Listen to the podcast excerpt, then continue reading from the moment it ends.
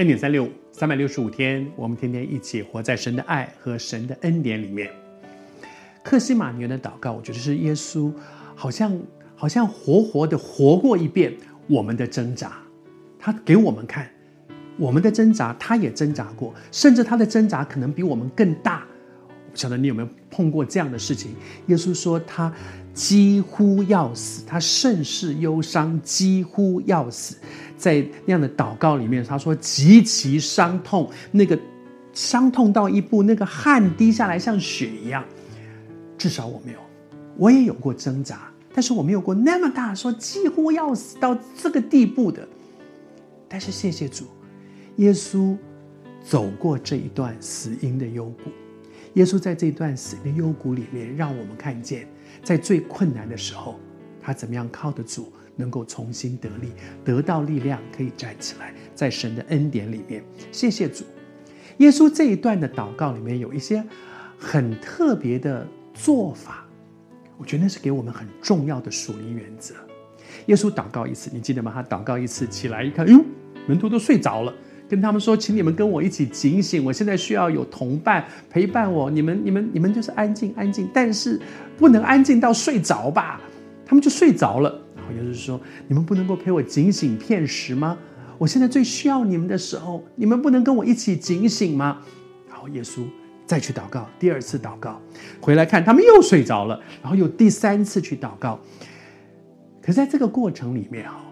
有一段话我读给你听，在马太福音二十六章，在那里讲到说，耶稣去第三次又去祷告，他说说的话还是与先前一样。先前要说的是什么呢？他先前说的话是说，父啊，你若愿意，就把这杯挪去；然而不要成就我的意思，只要成就你的意思。每一次祷告一样的话，一样的话，一样的话，不是已经说过了吗？主都已经知道了，你你为什么要再讲呢？再讲不是为主，再讲是为自己，是因为主啊，我还在挣扎。我说了，主啊，不要照我的意思，只要照你的意思。但是我祷告完，我知道我里面其实还是没有完全的俯下来，我里面其实还是需要力量，我里面觉得我我我还是有很多我的软弱，还是有我的挣扎。所以我再去祷告，我再去祷告，我再去祷告。求主帮助我们。耶稣的三次祷告，不只是两次，三次代表多次。你也正在面对一些你很大的困难，祷告完，其实你知道你里面有有得到力量，但是好像还是还是有软弱，还是有挣扎。还是有冲击，心中还是很多的一些混乱，怎么办呢？